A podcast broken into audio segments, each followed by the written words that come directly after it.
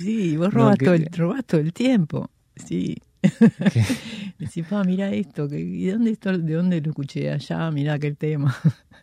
o sea, robás y después lo armás y le haces un, ¿no? un revuelto así y sale otra cosa. Soy Jonah Lemole y en este episodio de esta serie de charlas con músicas y músicos y sus influencias al componer, hablaremos con Estela Mañone, compositora y cantante uruguaya. Es una de las músicas más importantes de Uruguay. Formó el trío Travesía conjuntamente con Mayra Hugo y Mariana Ingol. Ha colaborado con inmensidad de artistas como Jaime Ross, Fernando Cabrera, Eduardo Mateo, Mauricio Rosenkopf, Laura Canoura, Eduardo Darnoyans, Jorge Galemire, Lazaroff, Alberto Wolf, Malena Muyala, Níquel, Fabián Marquicio y muchos más. Hoy vamos a hablar del primer single de Lazos, el nuevo disco de colaboraciones de Estela Mañone, versionando sus canciones con artistas invitados. Llama es una canción compuesta en coautoría con Eduardo Mateo, con Daniel Magnone como artista invitado y los coros de Mayra Hugo y Mateo Magnone. Escuchemos la canción.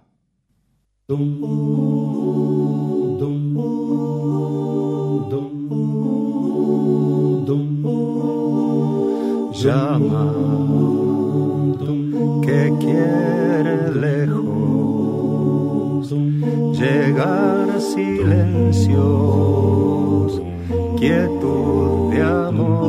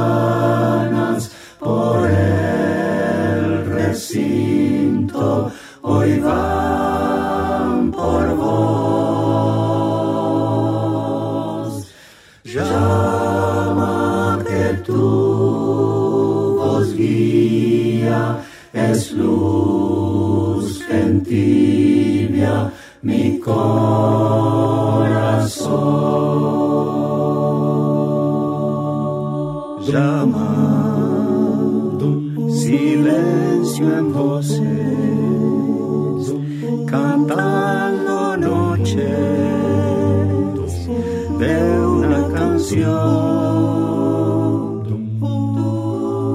Llama tu fuego apenas, que es un poema que se durmió.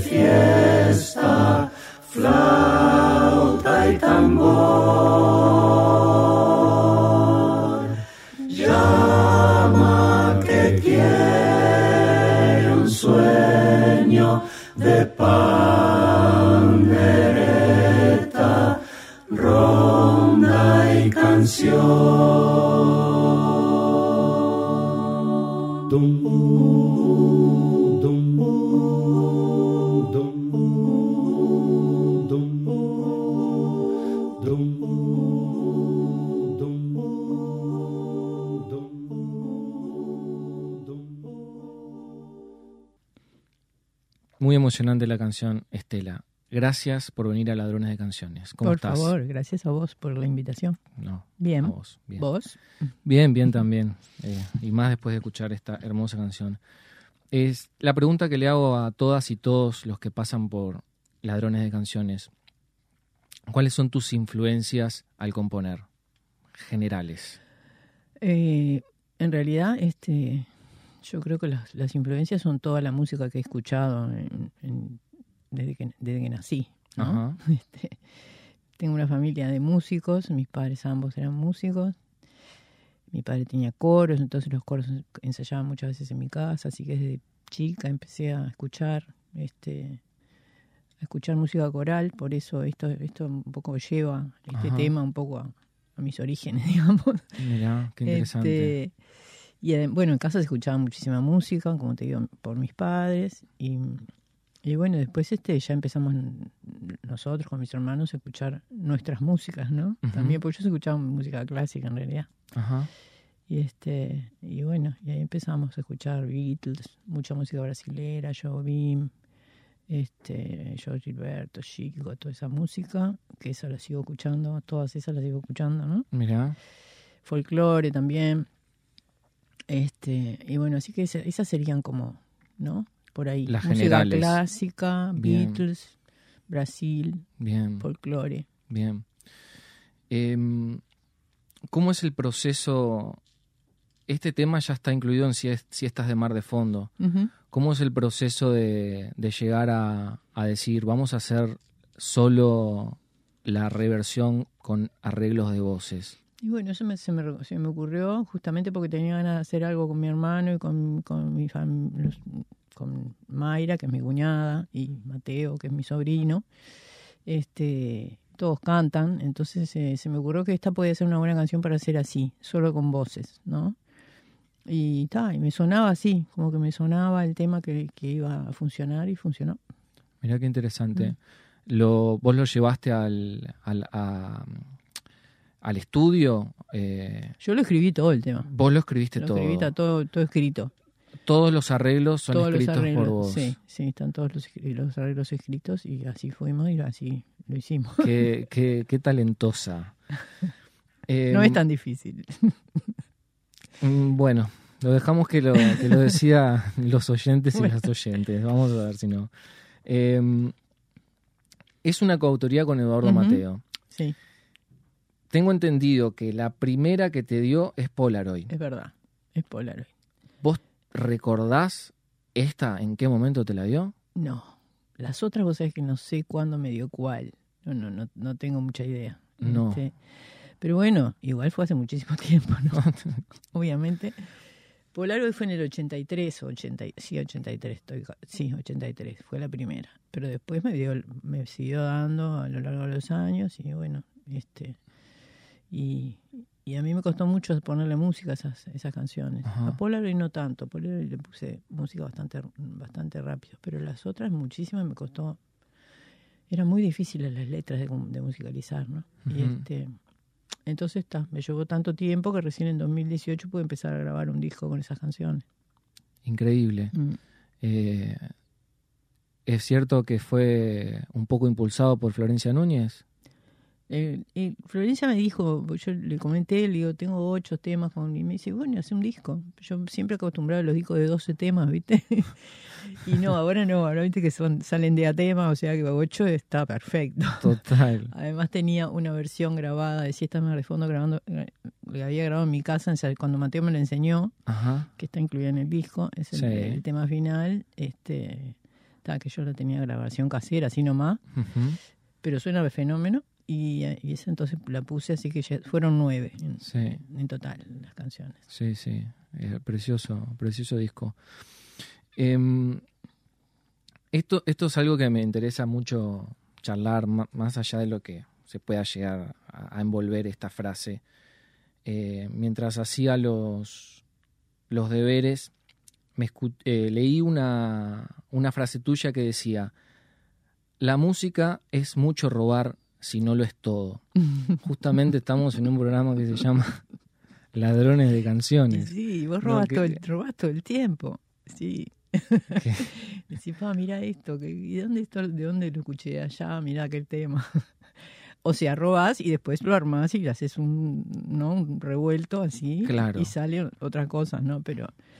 Y por eso tenés que escuchar mucha música. Yo cuando estoy medio así, medio desnorteada con la composición, escucho más música, leo más, ¿viste? Leo poesía. Entonces, este, como para, eso te tira ideas, ¿viste? Sí, Robar en ese sentido, no es que vas a hacer, no, No, no. copiar, no es copiar, es robar, no es lo mismo. no, totalmente, mismo. totalmente. Sí, estoy a favor de, del A favor robo. del robo. Sí, Exacto. sí. Este, eso, para darle un poco de contexto, lo, lo saqué de algo que estaba involucrado a un legado que había dejado Eduardo Mateo. Para poner un poquito en contexto a lo que están escuchando y Bien. no, no se asusten. Em, ¿Cuál es... eh, no sé si cuál es la pregunta, pero ¿tenés algún método en particular para, para componer? ¿Tenés un método? Eh, no, eh, siempre es, es como diferente. El método, lo que tengo como método es este es insistir, ¿no? Insistir mucho tiempo hasta que, eh, si estoy componiendo una canción, hasta que piense que está terminada, me lleva mucho tiempo. Porque de repente está- hago algo y, y lo dejo, me parece que está bien, pero después vuelvo y no me gusta, entonces eh, o me, no, tengo que corregir cosas. Así que en general las canciones me llevan mucho tiempo. ¿Cuánto es mucho tiempo? Ah, bueno, hay algunos me llevan años. bueno, ya ves la de Mateo, por ejemplo, me llevaron años. Las otras que me llevaron muchos años fueron las que hice con la letra de Mauricio Rosenkopf, que hice un- Claro. un, disco completo también con letras de él, y también me llevó mucho tiempo. Este, capaz que cuando son letras de otros, de repente, no sé, es como que tenés un respeto a la letra, ¿no? Entonces Ajá. tenés que, tiene que, o sea, la letra ya tiene música. Entonces vos Sí. tenés que encontrar una letra, una música que vaya con la música de la letra. Claro. Entonces, a veces si es tu, tu letra es como más, este, como más fácil. Si las letras son de otros, capaz que es como, no sé, de repente es un poco más complicado. Ajá. Eh, sí. Aunque, esto- aunque por otro sí. lado a mí se me ocurren más músicas que letras. O sea que Ah. me vienen bien las letras también. ¿no? bien. Pero a veces son, es como eso, que vos tenés que tener el respeto por esa letra que para que la música este, esté a la altura, digamos, ¿no? Claro. Yo me metí con dos, por ejemplo, No, Mauricio no, y Mateo, no. ¿viste? No, no, no. con dos, dos imponentes como Sí. para, no sé, estar a la altura estaba difícil. Pero lo, lo- lo estuviste, lo estuviste. Eh, ¿Cómo te, te- se te dio eso que te llegaron, no, estas letras? Tengo entendido que la primera de- a Mateo se la pediste vos La primera se la pedí yo, sí. y después Y sucedió. después él me, fue, me, sí, me dio. Lo, lo mismo me pasó con Darno Jans. Eh, pero Darno Jans no le pedí nada. Él me dio de entrada y, y después este me siguió también. No tengo tantos temas, pero me fue dando otros y era muy, muy, muy gracioso porque me los mandaba por correo. Imagínate los años que hace, ¿no? Me los mandaba por correo. Increíble. Total, con sobrecito, todo, me llegaban a mi casa. Y este, tenía como, no sé, era como un ritual, ¿viste? Yo lo veía, yo lo veía por ahí. ¿no? Pero nunca me la dio así, en Claro. la mano, me la mandaba por correo. Qué lindo. Sí. Me, me encantaría poder recibir correo. Ay, sería, Sería, hermoso. sería precioso. Ah, es insuperable. te voy a Eso de- mandar una carta. Mándame una Te voy a, carta, te voy a favor, pedir te tu dirección y te voy a mandar una carta. Es, es divino, recibir Sí. una carta es precioso. Sin duda. No existe sí, más sí. Bueno, pactemos, te mando una carta. Mándame una carta. Em, ¿qué, em, ¿Qué lugar ocupa lo cotidiano en tu forma de componer? Eh, me parece que todo, porque digo, lo cotidiano en cuanto a las letras, supongo que te referís. Sí, Sí. sí. porque yo soy muy autobiográfica con mis temas. ¿no? Ajá. Entonces, este, siempre estoy hablando de algo que tiene que ver conmigo o con, o con alguien o con algo próximo. No soy de hacer historias en las canciones, sino son cohistorias, son cosas de, de- de- de la vida cotidiana justamente, ¿no? Que me pasan a mí, que le pasan a, a un amigo, no sé, ¿viste? Entonces, sí, las historias lamentablemente no me salen. Bueno, tus historias son interesantes, Estela. Em, volvamos a esto de curioso nomás, vuelvo al tema anterior. ¿Te llegan, te llegan letras Te- te- a, tra- a través de esto que es de público de conocimiento? sí, te ha- No, no, no te ha llegado. No, no me han llegado letras. Bueno, se, se abrió la, se abrió el portal. Por correo tienen que ser. Por ¿eh? correo. Por correo. Por correo. Tienen que conseguir la dirección. Eh, volviendo al disco, eh, ¿tenés una fecha estimada para la salida de este próximo disco? De este próximo yo calculo que va a salir en octubre. Van a salir dos singles más, Ajá. este, de aquí a septiembre y, y de- y en octubre sale el disco. Bien. ¿Y cuál es el, el planeamiento de, de esta salida? ¿Este año vamos a poder escuchar algo en vivo? No, no, me parece que no, porque va a salir muy sobre en octubre, muy ya falta mucho, muy poco para fin de año y además, este, yo estoy preparando con, con mi, con mi familia Ibaruru, este, un concierto para el 30 de septiembre. Bien. Que van a estar, vamos a estar todos los Ibarburu, Mañón Ibarburu, Ricaño Ibarburu, todos los que tenemos Ibarburu en algún lugar. y bueno, y vamos a hacer un concierto en la, sala Nelly Goitiño, ya lo voy a anunciando. Bien. Entonces, bueno, como es, y, y el mes siguiente va a salir el disco, entonces es como que se juntan mucho las cosas. Prefiero dejar un tiempo. Además está bueno dejar un tiempo para que la gente escuche el disco y después hacer la presentación. ¿no? Me, me, gusta eso también, que haya un espacio para que, para que después vayan a escuchar las canciones que escucharon en el disco en vivo. Totalmente, estoy, estoy de acuerdo con ello. Este, Estela, muchísimas gracias por haber venido a Ladrones de Canciones. ¿Querés este, dejarnos eh, algo? ¿Querés comentarnos algo más que quieras decirnos? Mm, no. ¿No?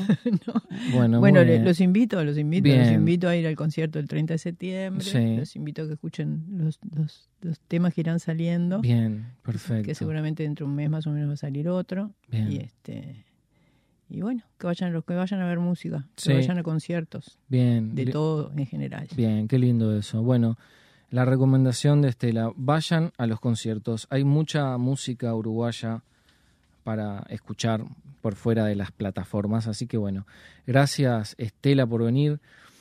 Nos vamos a ir escuchando Tras tus ojos del disco Mujer de Sal junto a un hombre vuelto carbón de Estela Mañone y Jaime Ross circa 1985.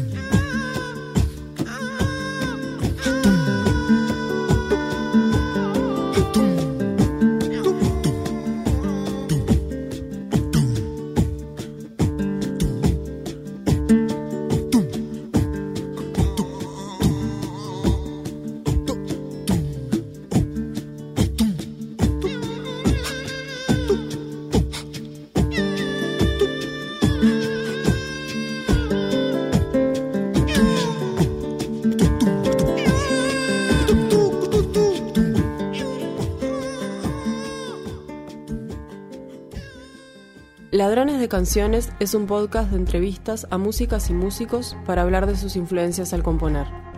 Es presentado por John Alemole y producido por Patricia Papazo y Natalia Agustina.